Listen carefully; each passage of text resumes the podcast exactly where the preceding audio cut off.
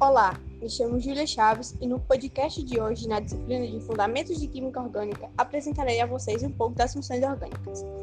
Elas são determinadas pelas estruturas e agrupam compostos orgânicos com as características semelhantes. A hibridização seria a fusão de orbitais no mesmo átomo.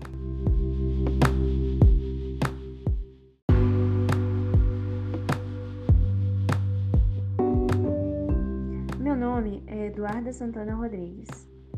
As funções orgânicas elas são compostas principalmente por cadeias carbônicas ligadas a hidrogênio, onde o tamanho da cadeia, a quantidade de hidrogênios e a presença de outros compostos e ramificações vão definir a molécula e sua nomenclatura.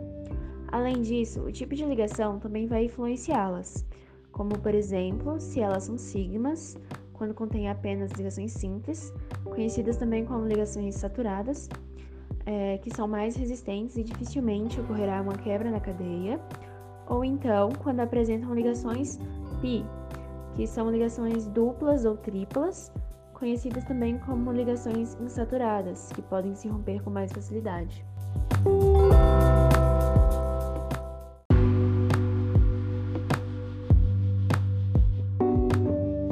Érica da Silva.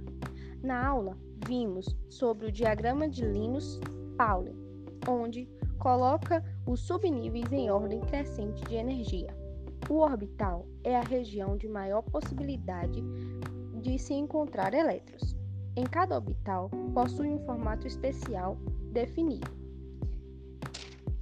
Nas hibridizações do carbono, utilizam somente os orbitais S e P. No S, o formato geométrico é o círculo e no P segue três direções diferentes, x, y e z.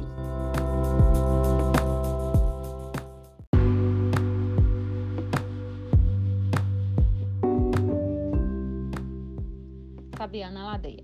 Classificamos os carbonos dentro das cadeias de acordo com a quantidade de ligações que ocorrem com outros carbonos. São eles primário, secundário, terciário e quaternário.